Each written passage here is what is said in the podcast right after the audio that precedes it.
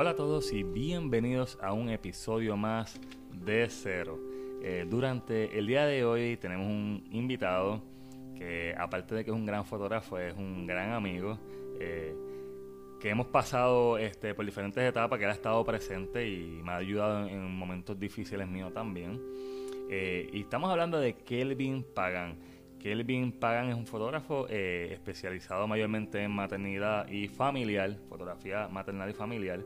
Eh, y lo tenemos de invitado durante el día de hoy. Kelvin, ¿cómo te encuentras? Bienvenidos eh, a este episodio de Cero. Giancarlo, primero, gracias por la invitación y pues cómo me siento, pues me siento más que honrado que me hayas, que me hayas invitado estamos súper, súper agradecidos también por tu presencia. Eh, sé que viniste de, allá afuera también. Este, recientemente, hace dos semanas. ¿Cómo te sientes? Eh, me siento fantástico, aquí que quería estar. Wow. Eh, quiero, esta entrevista va a ser bastante interesante porque yo soy fotógrafo también. Entonces podemos, te voy a hacer las preguntas que te voy a hacer, te las voy a hacer como si yo no fuera fotógrafo. Fueron preguntas que realmente a mí sí me hubiesen gustado eh, que me las hicieran o, escucharlas eh, eh, más adelante. y me gustaría empezar realmente de, ¿tú crees que realmente la fotografía te ha cambiado la forma de ver la vida en general? Es una pregunta, ¿verdad? Una pregunta, sí. definitivamente, definitivamente. Yo la pregunta, quizás la pregunta o la dirección de, esta conversación debería ser ¿a quién no le ha cambiado su forma de ver la vida, la fotografía? Eh, claro, la fotografía, hay muchos aspectos de la fotografía, muchos, muchos. Yo me dedico al área, estuve haciendo bodas, bueno, en un tiempo estuve haciendo de todo. Luego me, puse más dedicado a las bodas, luego ahora solo maternidad y, y familiares, también hago portraits. Eh, pero respondiendo a tu pregunta, sí, la respuesta es sí, te cambia la vida. Y te cambia la vida de manera positiva, ver las cosas distintas. En mi caso, perdona si hablo mucho. No te preocupes. en mi caso, digo por qué tipo, porque depende del tipo de fotografía y es porque si tú trabajas fotografía de producto, por ejemplo, tu manera quizás no cambia tanto tu manera de ver la vida, pero yo en mi caso, que trabajo con seres humanos, eh, lo que hago es contar historias. O historias que vienen a mí y las retrato. En el caso de la maternidad, hay, hay personas que vienen, matrimonios, o, solamente eh, eh, la mujer que está embarazada, llega y llega con una historia increíble. Quizás es su primer hijo, o quizás es un hijo que no esperaban y vino a cambiarles la vida. Y yo tengo la responsabilidad de mostrar eso en una fotografía. En un segundo, en un clic. Y es súper, súper, súper... Es increíble y a su vez trae una responsabilidad muy, muy grande. Sí, realmente sí. Y, lo más interesante de la fotografía, yo, diría también que, que nosotros los fotógrafos tenemos una forma de contarla. Claro. Y, es increíble porque eh, uno va desarrollando una habilidad eh, en este ámbito. Eh, la vista, ¿tú crees que se entrena en este ámbito de la fotografía? Claro, claro que sí. Eh, para no hablar de otros, déjame no hablar de otros, para hablar de mí. si yo te muestro una foto mía de hace 10 años atrás, 11 años atrás, cuando yo comencé a hacer fotografía, está, es bien distinta a la foto de hoy, que yo tomé hoy. y no solamente es distinta porque tenemos otras herramientas eh, que han mejorado, la cámara ha mejorado, la manera de editar, los procesos de edición, los programas de edición, sino también que en realidad mi fotografía era bien mala hace 10 o 11 años atrás, así que respondiendo a tu pregunta, sí se entrena y vas mejorando con el tiempo. Mientras más lo practiques, mejor, mejor sale, tu, vista funciona mejor es más fácil incluso buscar los momentos que, que, que, tú tratas de, encontrar. Los encuentras mucho más rápido con el pasar del tiempo porque sabes en dónde enfocarte. Quizás en otros momentos no estabas enfocado donde, donde deberías estar y no sé, pero sí, respondiendo a la pregunta, sí, se entrena. Se entrena y cada vez puede ser mejor. Fíjate, eh, emocionalmente tú entiendes que la fotografía podría ayudar a alguna persona que, o sea, vamos a ponerlo así. Yo soy fotógrafo. Eh, vamos a poner que este, yo como artista estoy pasando por un proceso emocional no muy bueno. ¿Tú entiendes que la fotografía realmente de alguna manera te da alguna motivación para seguir hacia adelante en medio de un momento oscuro? Sí, nunca, lo nunca me habían preguntado eso. Eh, en mi caso, yo, entiendo que sí, pero eh, al acercarse al arte, a cualquier tipo de arte, en general, eh, yo creo que es un proceso siempre de introspección, es un proceso de sanidad, o igual es un proceso de humanidad. Así que sí, yo creo que, que, que, sí podrías tener un cambio de... ¿Sabes por qué te lo pregunto? Ajá. Por el evento de María. Mario fue un evento muy duro. Eh, muchos lo vivimos. Eh, fue un momento de mucho sufrimiento. Eh, muchos negocios fotográficos se vieron afectados, evidentemente. Desaparecieron incluso. y entonces, no sé si, si, si ves la fotografía como un refuerzo eh, a momentos como ese. Sin duda, pues claro, para ser justos, yo no estuve aquí en María, eh, pero he escuchado muchas historias muy fuertes y de hecho cada vez que las escucho eh, me es imposible no, aguantar las lágrimas a veces, porque toda mi familia está aquí en Puerto Rico y todos lo vivieron, yo no lo viví. y pienso que me hubiera gustado estar aquí, aunque, aunque era en medio de un momento difícil, eh, estar cerca de la familia es importante. Pero respondiendo a tu pregunta, sí, sin duda, sin duda, eh, como, le como te dije antes, el arte puede ser el refugio de cualquier emoción. ¿Cómo llegaste a la fotografía? Eh, porque vamos a, vamos a ir para atrás. Ajá.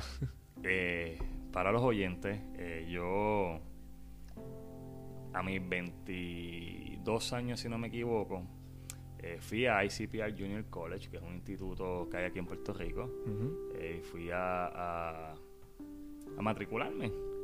Y la persona que tengo de frente hoy, que es Kelvin Pagan, fue la persona que me reclutó. Y realmente fue que nos conocimos.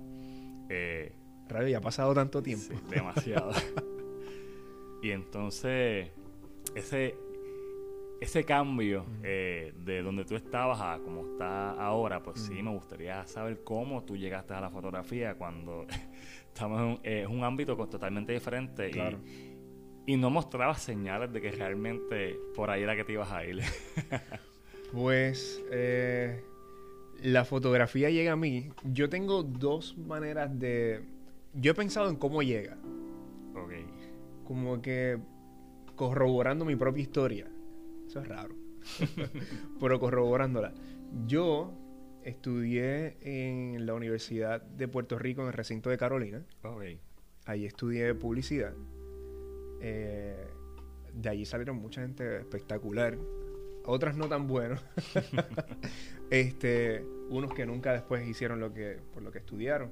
En mi caso, yo estuve allí y tuve en el programa de, no sé cómo es ahora, imagino que sigue siendo igual, pero en el programa de publicidad de la Universidad de Puerto Rico en Carolina, prácticamente, para resumirlo, tú tomas una clase de cada medio. Tomas producción de radio, de televisión, tomas este eh, una clase puede ser electiva de artes gráficas, te vas preparando para trabajar prácticamente en cualquier medio o conocer de introducción en cualquier medio. Cuando tomé la clase de fotografía, ya me venía gustando la fotografía. Y cuando tomé la clase, yo creo que ese fue el, fue el punto determinante para decir esto es lo que yo quiero hacer. Luego que terminé de estudiar eh, publicidad, que ahí fue que nos encontramos nosotros, la vida no, nos permitió encontrarnos, eh, ya yo llevaba unos años haciendo fotografía. Pero la verdad es que no me era suficiente como para vivir solo de eso. Pues entonces por eso es que tenía ese trabajo en el área, también cerca del área de mercadeo, eh, que eso era lo que se hacía allí en el ICP Junior College. Eh, así que por eso fue que llegué allí. Pero ya yo conocía eh, la fotografía desde de, ese ángulo. Por otro lado, que digo, verificando mi propia historia, a mí me gusta mucho el deporte. Y aunque nunca hice fotografía del deporte, siempre me fascinó guardar recortes de periódicos con fotografías del deporte. Eh, y todavía los tengo. Wow. Mi mamá, lo está en casa de mi mamá. Tengo que ir un día a buscarlos y, y Yo creo que es injusto que mi mamá los siga guardando por mí. así que yo creo que esos son los dos puntos finalmente determinantes para la fotografía. Y así fue que, que la conocí. Claro, ahí experimenté un montón, hice un montón de cosas distintas, cosas buenas, cosas malas. Eh, cosas de las que me avergüenzo, cosas de las que me siento bien orgulloso también. Este, pero al principio más vergüenza que orgullo, diría yo. Ok, mira, ahora mismo me acaba de llegar un mensaje eh, de una pregunta para ti. Esta pregunta es de... Eso yo no lo sabía. Sí, sí, no, yo tampoco, no lo esperaba. este es de Javier Vicente, eh, que dice, si no hubiese sido fotógrafo, ¿qué serías? Buena pregunta. Yo me hubiera sido, me hubiera gustado ser maestro. ¿Por qué? Eh, me gusta hablar mucho y aparte que me gusta me gusta explicar, me gusta narrar y siempre me ha gustado la historia. Me hubiera encantado ser maestro de historia eh, con en esa materia específica de historia como tal. Sí, me gusta. Aparte de que siento que, por eso es que también la fotografía me gusta, la, fotografía recoge siempre un poquito de la historia. Cuando, yo no sé si usted, si tú has trabajado o has tenido la oportunidad de trabajar en,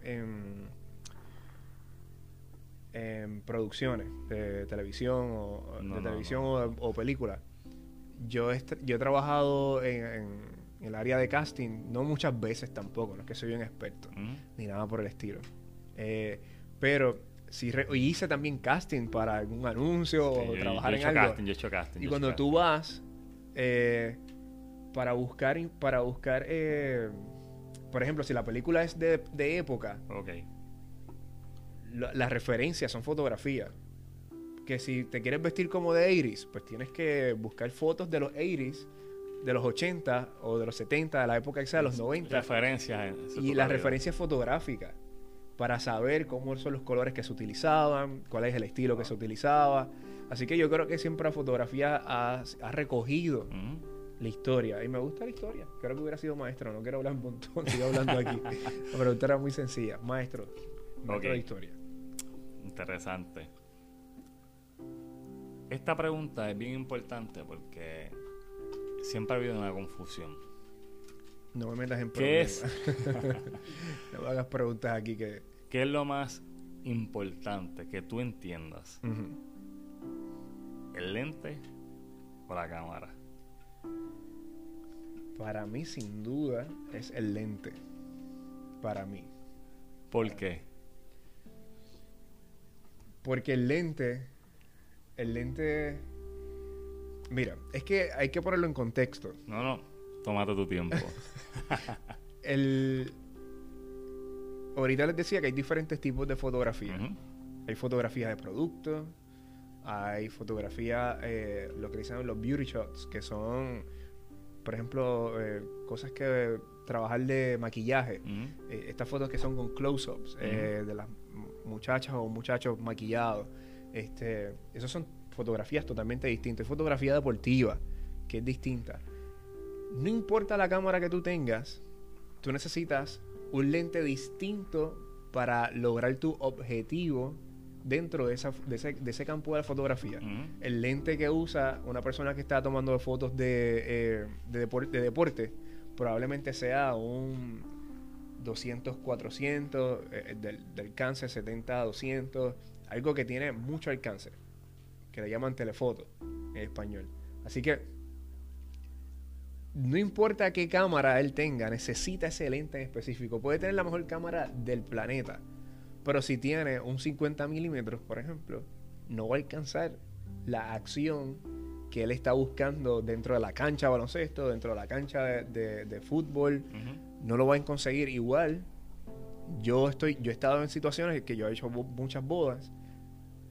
Si yo tengo un lente que usa, el que usa, el que hace fotografías de, de deportiva, no tengo manera de tomarle fotos a una persona preparándose, vistiéndose en un cuarto de hotel para la boda. No hay manera. Entonces, en cuanto a la calidad, tú entiendes que lo mismo. Eh, para obtener una mejor calidad, lo más siempre, lo más importante va a ser el lente por ahí, encima de la cámara. Ahí tengo mis, eh,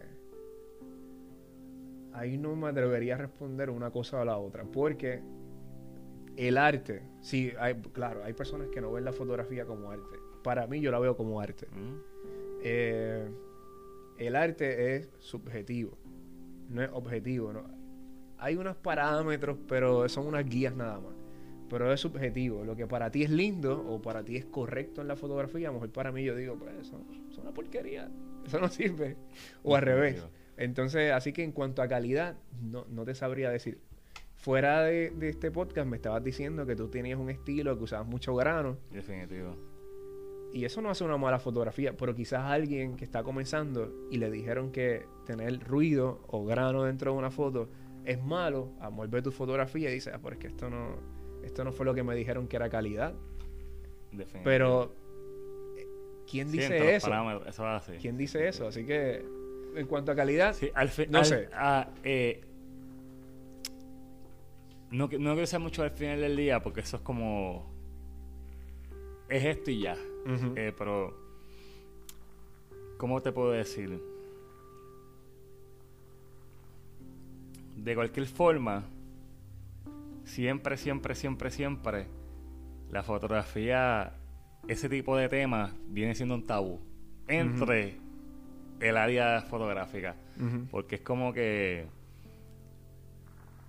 no los parámetros que ya siempre te enseñan este en estudios es como que esto es, esto es y, no se puede romper porque si lo haces de esta manera ya tu fotografía no sirve.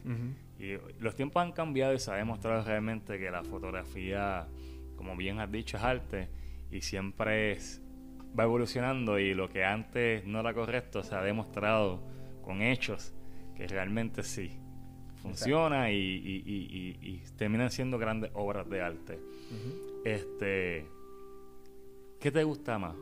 ¿Interior o exterior en fotografía? ¿Y por qué? Eso es una muy buena pregunta. ah, eh, pues yo diría depende en qué época del año esté trabajando o en qué parte del mundo esté trabajando. Por ejemplo, por ejemplo, eh, si vives en un lugar que hace frío, eh, o, que, o que la temperatura es cálida, a lo mejor no es que es frío que no lo soportes, pero que es cálido, pues está chévere trabajar afuera. Está espectacular. En Puerto Rico, que todo el, año es prácticamente verano, eh, en ocasiones es difícil trabajar afuera aunque te guste. Y hay que trabajar como que en unas horas específicas, particularmente si vas a hacer fotografía de playa, que a la gente tanto le gusta. Hacer fotos en la playa a mediodía, eso está imposible por ejemplo. Aparte, en, iluminación. Aparte que el calor está peor. no te vas a sentir cómodo. Así que es depende del año. También la época del año de donde estés. Pero yo, yo he sido afortunado y he trabajado en lugares que he vivido en lugares que son cálidos y también he estado en Puerto Rico. Este es que también depende de la visión que tengas con esa persona. Eh, yo creo, yo creo mucho en la conversación de, la visión de la persona que va a ser retratada, el cliente o, una persona que conozca, en una conversación previa. No tiene que ser, no tiene que ser por teléfono o en persona, puede ser hasta por texto, pero que más o menos entendamos o estemos en la misma página, como decimos en Puerto Rico, para saber qué deseas. Y entonces hay uno guiarse y escoger. Pero yo no puedo decidir entre afuera o adentro. Es difícil. Ok. ¿En exterior o interior? ¿Cuál es la hora perfecta para hacer una buena fotografía? No hay. No existe. Es que hay cosas que son tan... La fotografía no, la- yo creo en los grises, no, no puede ser blanco y negro, esto no puede ser sí o no, X hora o no. Claro, hay unas ventajas, depende de la hora que tú escojas. Pero como, que no sé si fue en el podcast o fuera de, de- o fuera de, de la grabación, me estabas hablando que, sí creo que fue fuera, me estabas diciendo que las herramientas han cambiado Sí, con el tiempo. definitivo. Ahora hay unos flashes que tú puedes hacer, puedes trabajar el mediodía, prácticamente. Puedes trabajar el mediodía porque los flashes son bien potentes. Nada va a ser nunca más potente que el sol. Pero hay unos flashes que ahora te provocan que tú puedas trabajar quizás el mediodía. Claro, también necesitas ayuda. Si tú te tienes asistentes o no tienes asistentes. Pero mi hora favorita es eh, cayendo la noche. ¿Por qué? Porque da unos tonos como azules. eh, o el sol está cayendo, lo puedes ver bien. Pero a su vez no te molesta. Es como algo chévere, lindo, raro, pero cool. Eh, ¿Qué tú buscas en una fotografía? A la hora de tú hacer una fotografía, mayormente, ¿qué tú buscas? Como fotógrafo. Como fotógrafo, si estoy haciendo bodas, esto se va a escuchar mal. si estoy haciendo bodas, en realidad, a mí me, yo siento, esta es la impresión que yo tengo, yo siento que a mí me están pagando por cubrir ese evento, que es que cada cosa que suceda esté en fotos. Si la persona, si se van a dar un beso, si se van a poner los anillos, si, eh, si se ríen, yo, yo tomarlo. Así que allí lo que estoy buscando es tratar de capturar todo eso, todo eso. Si estoy haciendo fotos de, por ejemplo, de maternidad, ahí busco más emociones. Ahí busco más eh, eh, esa sonrisa, ese momento en que la mamá cierra los ojos, eh, que se sienten bonitas, que se sienten, porque lo son. Eh, en esa etapa la mujer es bella, es hermosa. Por alguna razón se les olvida. Pero las mujeres eh, en todas las etapas, incluyendo el embarazo, son hermosas. Este, entonces, en familiares, pues ahí busco más como conexión. Que, que estén juntos, que se noten en las fotos que son familias. Hay fotos, hay gente que, que en fotografía, familias que no parecen familia. Yo quiero que, Te- que parezcan ha que estén conectados. ¿Te ha tocado tener que trabajar eh, alguna sesión familiar? Que alguien llegado con un problema. Ay. Me han tocado familiares y de boda. Tengo Yeah. miles de cuentos. Pero de boda. uh, y de, de familias también. Parti- que, ¿Cómo lo maneja? ¿Cómo lo maneja? bueno, yo quiero que... Tienes, no puedes olvidar, como fotógrafo, que eres precisamente el fotógrafo. No estás allí para ser ni referee, ni consejero, ni matrimonial, ni familiar. Ah, ah, qué bueno que llegamos ahí porque te iba a hacer una pregunta, pero ya que estamos hablando de esto, Cuéntame. ¿tú entiendes o crees que según lo que esté pasando en ese momento podría afectar eh, tu trabajo fotográfico? Definitivamente, definitivamente. De- o sea, tú- tú puedes- emocionalmente te puede afectar a ti y esas emociones pues, se pueden ver reflejadas en, en tu trabajo. definitivamente y o, o, perdón o pod- podría afectar también cómo se ve la, la sesión de fotos. Si tú llegas molesto a la sesión de fotos, no, no todas las familias son actores y pueden decir, no, es que estamos de fotos, vamos a dejar el programa al lado y vamos a actuar como que estamos felices. No, si estás molesto probablemente te vas a ir molesto en la sesión de fotos, ¿entiendes? Pero, eh, esos cosas que sí, es que me preguntaste ahorita que si yo lo podía manejar y te respondí que yo te, te di una respuesta, pero ahora quiero cambiar mi respuesta. No hay problema. Cuando vas a hacer diferentes tipos de fotografía, tú pue- puedes manejar, claro, no, no tan controlado, pero puedes quizás ayudar a que el ambiente sea el mejor.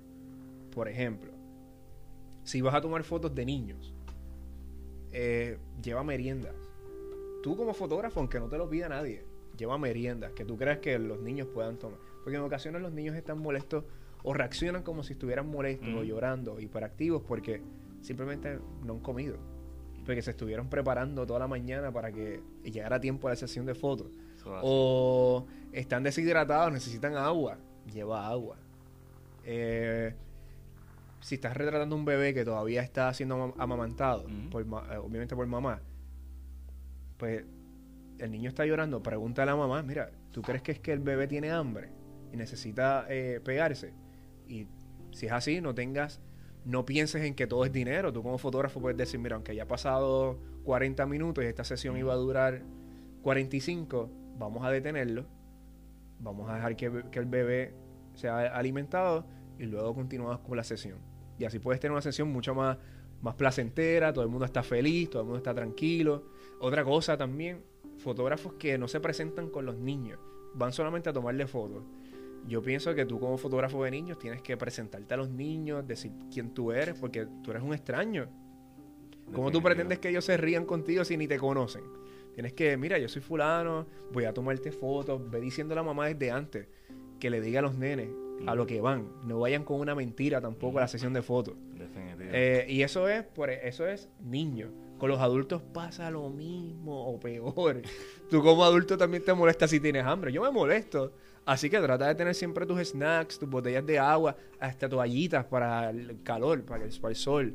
Eh, piensa siempre que tú puedes ser el que está al otro lado del lente.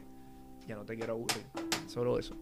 Entonces, este, o sea que estamos hablando, siempre lo he pensado y te lo quise preguntar porque no he tenido la oportunidad realmente de hablar de estas cosas con otros fotógrafos y siempre he pensado que, siempre lo he dicho, somos seres emocionales y la fotografía es una interpretación de lo que nosotros vemos.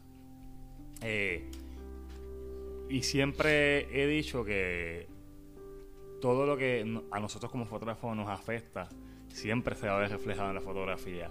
Eh, e incluso eh, si el fotógrafo también tuvo un mal día o se levantó y, eh, por problemas que hubieron este, ya personales, sí también se puede ver reflejado en el trabajo. ¿Te ha llegado a pasar esto de que hayas tenido que ir a trabajar tú emocionalmente cargado, mal, y en tu sección se ha visto afectada por eso? No, fíjate, e, es que me estás haciendo buenas preguntas.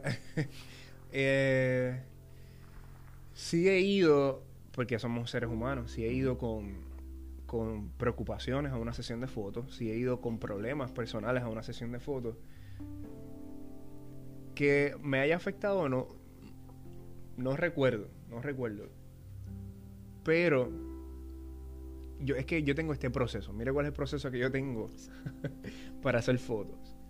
Yo trato cuando voy a una sesión de fotos y personalmente no estoy bien, eh, tengo cualquier situación, la que sea, eh, ya sea un problema económico, un problema familiar, este, o emocional, algo propio, trato de no ver las fotos que tomé ese mismo día.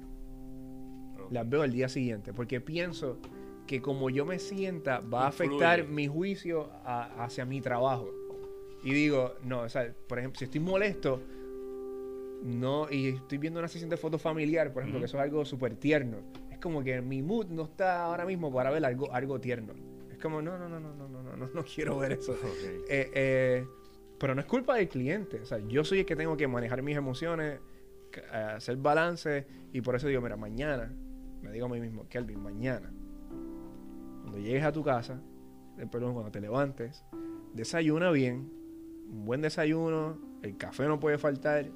Eh, y luego que desayunes bien, ves la sesión de fotos. Y eso me lo enseñó mi esposa. mi esposa es la que me dice siempre, ¿por qué no las vemos al otro día? Porque ella siente que yo no estoy en mi mejor momento. Ella fotografía también, ¿cierto? ¿no? Ella fue fotógrafa conmigo un tiempo. Hablamos un poco de eso, hablamos un poco de eso. si se puede. Claro, claro, claro que sí. Hablamos un poco de este, eso. ¿Cómo este llegó? ¿Cómo llegó eso? Eh, ¿Ella fotografía primero que tú? No, no. Eh, mi esposa, eh, cuando yo comencé la fotografía, en aquel tiempo mi novia, todavía lo es. Ella es una persona que me apoya. Yo creo que mi esposa cree más en mí de lo que yo creo en mí mismo. Es algo, es espectacular, pero a la vez no es tan chévere porque yo se supone que cree en mí más que en nadie. Pero esa es la percepción que tengo y tengo que ser honesto en este podcast. Así que ella siempre ha creído mucho en mí. Entonces, yo recuerdo cuando yo me la acerqué a ella, le dije, me voy a comprar una cámara. Y le dije, porque yo no tenía dinero en realidad, y mi primera cámara fue una cámara eh, Sony y Sony Alpha. Y para costaba creo que, no voy a decir el número, pero para mí yo sentía que era una inversión bien grande. Entonces, en verdad no era grande, pero es que mi bolsillo era pequeño. Entonces le cuento y ella me dice, pues vamos juntos a comprar la cámara. Todavía recuerdo dónde estaba y todo, comiendo, después que la compramos. Y yo quise un espectáculo cuando todavía no habían estos de... de ¿Cómo se llama esto en, los podcasts? De abrir las cosas, el... el unboxing. Ajá. no existía eso, pero para, para mí, eso, yo hice todo ese show, pero para nosotros dos nada más. Vamos a abrir esto, mira, mira cómo se ve, etcétera. La jodienda, perdón, la cosa es. la cosa es, al final de cuentas, es que pues ella siempre me ha apoyado en todo. Pues entonces, cuando estamos comenzando nuestra relación, es que yo estoy comenzando a ser fotógrafo. Cuando uno está enamorado, uno quiere estar con la persona siempre. Bueno, por lo menos así soy yo. Si yo me enamoro, yo quiero, si fulano va para allá, yo quiero ir allá. O sea, si hay fiesta, yo quiero ir contigo a la fiesta, ¿ves? Yo, yo no me quiero separar. Entonces, pues esa era la relación que nosotros teníamos y ella comenzó a acompañarme a mis primeros eh, trabajos. Y acompañándome, ella es una líder. Acompañándome, cuando escuche esto se va a reír. Acompañándome, terminó eh, eh, teniendo una cámara. Yo, yo me compré una cámara y otra una cámara adicional. Y de momento ella era la que tenía la segunda cámara. ¿Ves? Entonces, luego tenía más, más trabajo y ella me dijo, ah, pues, ¿y por qué no me compras un flash? Porque esta no tiene flash y la tuya tiene flash y vamos a comprar flash. Se fue metiendo poco a poco. De momento éramos un team. Hasta que de momento prácticamente ella era la que manejaba todo el negocio, yo era el fotógrafo. Cosa que era espectacular porque ella es mucho más responsable que yo y mucho más organizada. Entonces, pero ya no, ya no lo es porque ella... Eh, hace unos años atrás nos mudamos de Puerto Rico, ella quería estudiar y ella fue a hacer un doctorado en quiropráctica en la ciudad, en Atlanta, Georgia, y, nada, lo terminó y ahora pues, pues está practicando en el área de quiropráctica y por eso fue que nos, regresamos en parte, porque ella estaba bien deseosa de, servir a, su comunidad en Puerto Rico, eh, servir a través de, la quiropráctica y, regresamos nos fuimos siempre con deseos de estar acá con nuestra familia y servir a, nuestro país como, como, siempre hemos querido hacer. Pero eso significa que ella no está conmigo y el negocio no es lo mismo, no es lo mismo sin ella. Sigue, está, sigue, estando ahí, está fluyendo, pero la verdad es que cuando ella estaba pues era mucho más sencillo porque tenía ese, e, esa persona que, que manejaba bastante. Pero sí, era muy buena fotógrafa. De verdad me hace falta. No siempre. no siempre. pero a veces, de verdad, debo decir que me hace mucha falta. Ven acá, como tú has estado aquí en Puerto Rico. Sí. Sí, no. Sí, sí, pero no tanto. Y me explico. Quizás en otros tiempos era bien distinto lo que se hacía no solamente en Puerto Rico, en Estados Unidos o cualquier otro país. Porque tú no te ves, tú no te veías. Yo no veía el trabajo de un puertorriqueño y el puertorriqueño no veía quizás el trabajo de un colombiano. Pero en este tiempo que están las redes sociales y, que está en todos sus momentos, tú puedes ver lo que hace, se hace en Colombia, tú puedes ver lo que se hace en Estados Unidos, tú puedes ver lo que se hace en Alemania. O sea, ya no hay o ellos pueden vernos a nosotros. Ya no hay manera de como, de verdad que eso se hace en tal lugar, yo no sabía. O ellos lo hacen de esta forma. No. Eh, ahora estamos en un mundo más globalizado, para bien o para mal. Así que yo creo que ya todo el mundo ve lo que todo el mundo hace. Ya, claro, si tú lo quieres ver. Si tú estás cerrado en tu mundo y no quieres ver nada, pues ya eso es otro asunto. Pero si tú quieres ver lo que se hace en música en, Alemania, tú solamente entras a YouTube y, y ves lo que se está haciendo allá, igual en fotografía. De hecho, yo no sé si tú lo haces, pero yo veo mucho YouTube. Sí, y, y tú ves gente que habla de fotografía de un montón de países y tú estás consumiendo ese, ese, ese, ese contenido y o ese estilo de fotografía de un montón de gente y tú no sabes algunas veces ni de dónde son, solamente es que te gusta. Así que ya no se ve. Y debo decirte, haciendo, haciendo paréntesis, los fotógrafos de Puerto Rico están brutales. No tienen nada que envidiarle a nadie. por lo menos en los estados que yo he vivido, de verdad. Tengo dos preguntas más antes de ir al otro tema que quiero cubrir. Cuenta. Eh, tus ediciones, ¿cómo, ¿qué mayormente tú buscas en tus ediciones? Porque obviamente la fotografía es una cosa, pero cuando pasamos a la área de edición, la cosa cambia. Sí, procesado. realmente tú buscas? Porque todo el mundo tiene su toque. Aquí es cuando realmente uno le da el estilo fotográfico este, de cada cual. ¿Qué tú buscas en esto? ¿O cuál es tu estilo como tal? Pues mira, ahora mismo me cogiste en un momento de exploración. Yo estoy cambiando mi estilo. Eh, que eso sí yo creo que influye, depende de dónde esté. Eso sí yo creo que influye. Eh, cuando yo vi, cuando yo no había vivido en otro lugar, mi fotografía era bien colorida. Colores bien vivos. Ya eso no, ya yo no lo tengo ni en las redes tan siquiera, ni en la página web. Este, y yo creo que eso era pues influido por mi entorno. Yo soy de San Juan, yo soy de Río Piedras. Este, nosotros tenemos nuestra cultura es bien es bien fuerte. Eh, nuestros colores son somos bien coloridos. Si vas a Viejo San Juan hay un montón de colores. En el Viejo San Juan hay un montón de colores en la perla. Eh, vas a, Río Piedras es igual y somos bien coloridos. Este, yo creo que eso estaba influyendo en mi fotografía. No lo vi hasta que una persona de otro lugar vio mi portfolio y me dijo, tu fotografía está hermosa, pero son demasiado vibrantes los colores. Y ahí fue como que, oye, tienes razón. esa persona te hizo ver es, eh, tu fotografía tal vez de otra manera. ¿Entiendes que influyó ese comentario? claro, claro. Cambió mucho tu manera entonces de, de autoevaluar nuevamente tu fotografía. Exacto, exacto. Wow. Eh, pero ahora, ahora mismo, ¿qué busco en la edición? Como te dije, estoy explorando, estoy experimentando. Estoy tratando de no editar mucho, si supiera. ¿Pero qué te gusta más ahora mismo? Estoy buscando solo colores. Colores que sean más este warms, más, eh, más marrones, más amarillos, este más eso, más, más, más, al área eh, exacto, como te dije, que, que, a lo cálido, que, que, a lo, que a lo azul, más en esa área. Pero estoy también tratando, como volví te digo, estoy experimentando. no que soy experto ni que soy lo mejor en nada de esto. De hecho, yo creo que tengo mucho por aprender en la edición. Más que en la fotografía, en la edición. Porque en la fotografía digital, es digital, yo creo que ahora mismo hay más, eh, más, más edición que, que fotografía. Este. Pero te decía sobre el estilo estoy tratando de editar lo menos posible. Porque si yo quiero hacer esto por... Esto no, amor, no se escucha bien. si yo quiero hacer esto como que... Como mucho, mucho, mucho, ya, ya no hacer pocos, eh, pocas sesiones, si lo quiero replicar muchas veces, yo creo que el proceso debe ser sencillo a tal nivel que yo, mientras más eh, clientes obtenga, más fácil sea el, proceso. Es la cosa.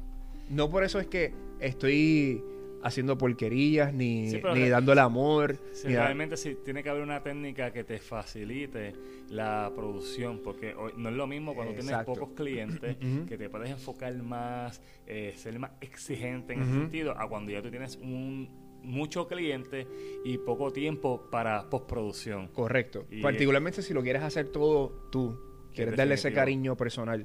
Yo sé de fotógrafos que contra tienen a alguien que es el que le edita la foto. Que se dedica únicamente a eso. Correcto. Yo todavía no, yo todavía no es que no me gusta tan siquiera. Ok. Eh, última pregunta.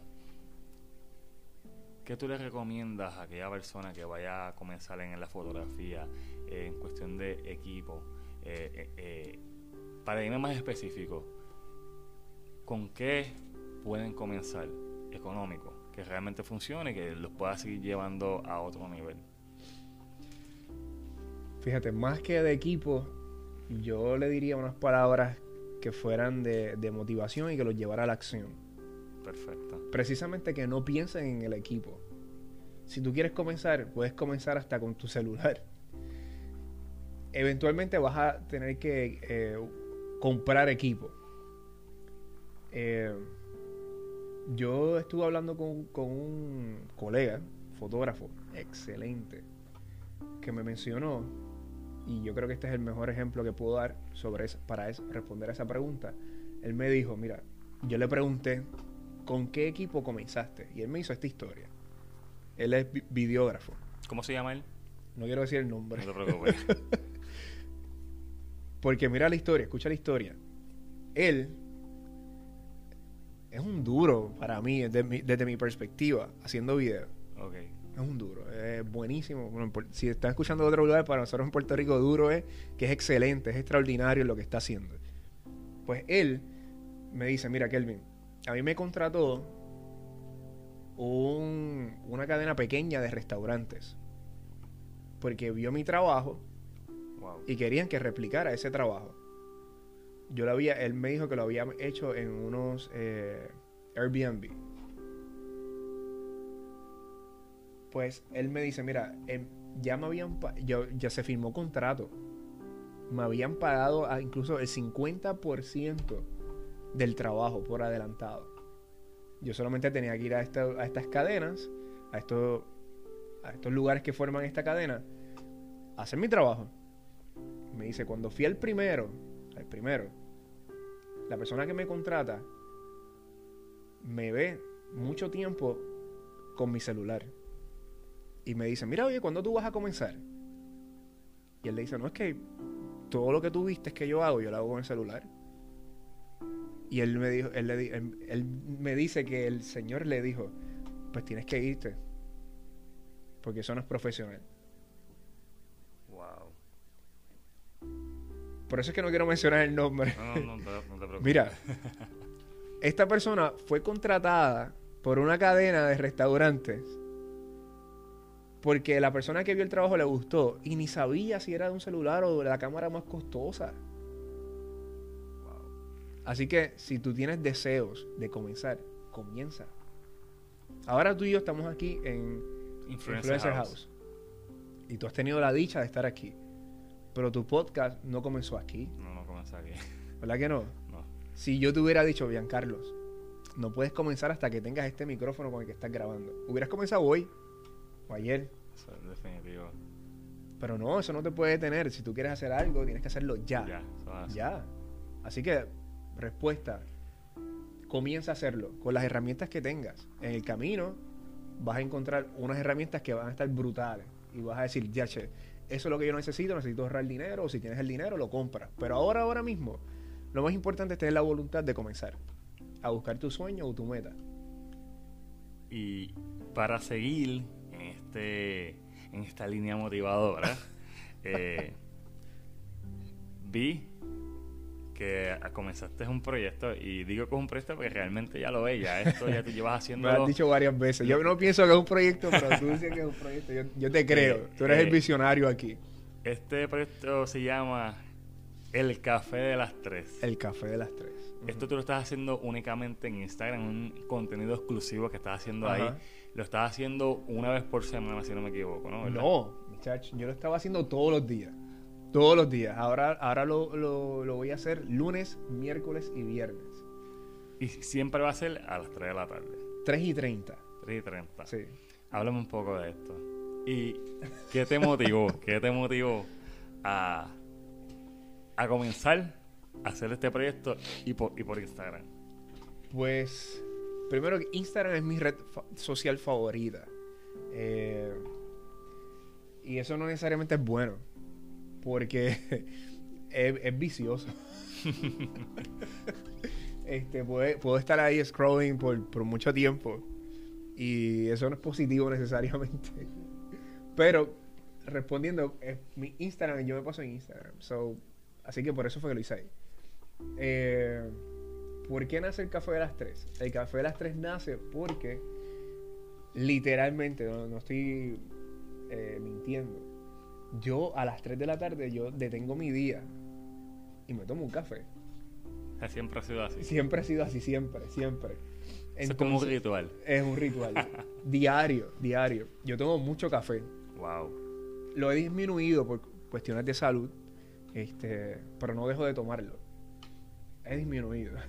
Entonces, pues nada, siempre a las 3 yo me detenía y como me detengo a tomar café, en el proceso de hacer el café, a lo que yo saco la harina, echo el agua, este, busco la taza que voy a usar o, o frego, friego la taza que voy a usar. Este, en ese momento pues yo leo el periódico, si hay alguien conmigo pues hablo, hablo con esa persona. La última vez había sido mucho con mi suegra que, que estaba con nosotros en esos eh, estaba con nosotros. Este, así que hablaba. ah, es el momento, o si hay visitas, porque yo lo hago todos los, todos los días, a las 3 de la tarde, si es sábado domingo, yo me Viernes. tengo un coffee shop o en mi casa, y si tú estás en mi casa, pues tenemos que detener lo que estemos haciendo y lo vamos a tomar el café. Entonces, cuando pasaba eso, yo sentía que las, la cualquier cosa que estuviera sucediendo, las vibras como que caían en su lugar. Y era, es como, pues, vamos a tomar el café. Y era, pues, vamos a conversar. Pues, o vamos a hablar. Y cosas algunas veces cal- calientes. Eh, si está pasando algo político, pues ese es el momento de hablar de la política. Si está pasando algo social bien importante, pues ese día se hablaba de esa protesta o de esa situación social, whatever. La cosa es que yo dije un día, ¿sabes qué? Estas mismas conversaciones o estos mismos pensamientos que yo tengo a las 3 de la tarde, si anyway yo me, me detengo en el día, pues ¿por qué no grabarlo? Y un día lo grabé y vi que mucha gente se conectó. Claro, son lo hago de mi perfil personal. Todavía yo no tengo ni tan siquiera un perfil, por eso es que yo te digo que no es un proyecto, porque yo no tengo ni un perfil para esto. Esto yo me conecto y ya y, y, y comienzo a hablar. Pero he visto que la gente comienza a reaccionar y demás. Y dije, pues vamos a hacerlo mañana y vamos a hacerlo pasado. Y seguí, seguí, seguí, seguí. Hasta que ahora hice un calendario de los temas que quiero hablar por día. Ya es un proyecto. Así que nada, eso es prácticamente el café de las tres. Tomar café. Antes era tema libre, ahora lo, lo quiero hacer el lunes como una reflexión. Miércoles quiero eh, tener un invitado eh, que se conecte conmigo. Súper. No tiene que ser nadie. Yo no conozco a nadie famoso. no tiene que ser este nadie famoso, pero yo pienso que todos nosotros, todos, todos los seres humanos tenemos gente que son expertos en algo. Y que a alguna persona uno ni le da mucho valor. Pero cuando tú te pones a pensar, tú dices, oye, pero yo conozco a fulano o a fulana que es experto en esto. O que ha dado tantos años de trabajo en el otro y lo quiere tener invitado. No solamente eso también, sino que tú estás provocando a la gente a que vuelvan a sentir esa necesidad de comunicarnos porque la hemos perdido por los dispositivos móviles. Ya no hablamos por teléfono como antes, estas conversaciones que se tenían antes normales se ha ido muriendo porque ahora todo es mucho más fácil, pues te testeo, no me llames, nos testeamos y ya. Ajá. Y mis emociones son emoji. Ya esto ¿Sabes? Si lo ves de esa forma está oído. Entonces, ¿qué pasa? Las personas no... Pero es cierto. Se ha perdido, se ha perdido realmente ya una risa como la que estamos oyendo aquí ahora. Ujú. Si nos comunicamos Es por menos, WhatsApp, es si com- nos comunicamos por WhatsApp, realmente mi risa es un emoji. Yo te envío un emoji riéndome y ya tú sabes que yo me estoy riendo. O posiblemente te envío un, un voice message, pero incluso lo quiero hasta escuchar rápido. Le doy para que se acelere porque no quiero por- escuchar. Definitivo, pues se ha, se perdido entonces ese Tienes momento, razón. ese momento de, de comunicarnos. O sea, nos hemos puesto vagos a la hora de tener conversaciones. Es Ujú. como que si me puedes testear mejor. No me llames porque me quitas tiempo. Y ya ese, ese tiempo que tú Y estás si tú- tú- sacando... me siento que me estás dando bofetadas porque yo pienso igual. Yo, a mí no me gusta que me llamen. Pero realmente pues se ha perdido. Se ha Ajá, perdido la tienes razón, tienes razón. Y, y cosas como mi podcast y como lo que estás haciendo incita a que conversemos. O sea, realmente la- eh, si la gente supiera que no es tan fácil tener una conversación de una entrevista de una hora o más, ujú. eh, s- se escucha fácil, pero realmente cuando empiezas no lo es. A medida que lo vas haciendo constantemente, ¿Cuánto tiempo llevamos ya? ya vamos para la hora, vamos para la hora. Tengo que terminar esto ya. Vamos ya para claro. hora y- y- pero realmente ahí te das cuenta de que sí se ha perdido. se ha Claro, perdido y- claro. Y, esto es un ejercicio de dialogar más. Y aunque no lo crean, realmente esto también te hace experto en conversar, te hace un buen conversador. Porque lo practicas tanto que se te hace mucho más natural el dialogar. Eh, es un ejercicio. Y lo digo también yo porque lo he experimentado durante mucho tiempo y me ha permitido eh, dialogar de una manera más efectiva. Eh, el café de las 3 de la tarde, Kelvin Pagan, Instagram. En Instagram, sí, mi, como te digo, es mi Instagram personal, así que es Kelvin, K-E-L-V-I-N, J Pagan. Kelvin J Pagan. Ese es mi Instagram. Así que ya saben que por ahí pueden seguir para escuchar, para ver en vivo el café de las 3. Pero pronto, pronto voy a tomar eh, consejo y vamos a hacer algo más, chévere. Esto, más, nice. Esto está documentado de que próximamente esto va a ser un proyecto completo. Muy bien, así va a eh, ser. ¿Qué, qué nicho tú este, deseas atacar con este proyecto? Porque ¿Con el café de las tres? Con el café de las tres. Como te dije al principio, yo lo hice por, por hacerlo, porque sentía que era cool, que iba a ser chévere eh, conectarme con ni con gente que no, no, ni siquiera gente que no conozco, con mi propia gente. Eh, yo no sé si a ti te ha pasado que tú tienes en, en tus redes sociales gente que tú hace años que no conversas con ellos, hace años que ni los ves en persona, pero que están allí. O personas que ni recordabas que estabas en tus redes, que estaban en tus redes, y de momento se conectan a hablar contigo. Y en realidad yo lo que quería, busco, buscaba era reconectar con esas personas. Ahora, ahora, que ya lo he hecho como por poco, por más de un mes, yo he estado haciendo esto diario. Eh, me gustaría animar eh, y motivar, por en el buen uso de la palabra, a, las, a las personas. Eh, yo pienso que necesitamos una dosis de ánimo, eh, al menos diaria. Por lo menos yo soy así. A mí me gusta escuchar un comentario positivo. No positivo que es enfermizo, que, te mientas a ti mismo, pero... que te pero hacia Correcto, que si estás teniendo un mal día, es posible que ese mal día termine siendo positivo. O, ¿sabes que Si es un mal día, puede terminar siendo malo, puede terminar siendo terrible, pero mañana es uno nuevo. Y tenemos la oportunidad de, cambiar la actitud al otro día. Y más bien lo que busco es eso. Súper, súper. Ahora bien, eh, Necha Fluye fue la invitada anterior. Y ahora te dejo una pregunta eh, que dice, si tuvieras la oportunidad de viajar a otro planeta, para fotografiarlo, ¿cuál sería y por qué? Respondiéndole a ella. Eh, primero, el podcast de ella estuvo súper chévere. Eh, me gusta lo que está haciendo y le deseo mucho éxito con su libro. Eh, habiendo dicho eso, yo iría. Esto es hipotético, obviamente. yo iría a, a Júpiter o a Marte.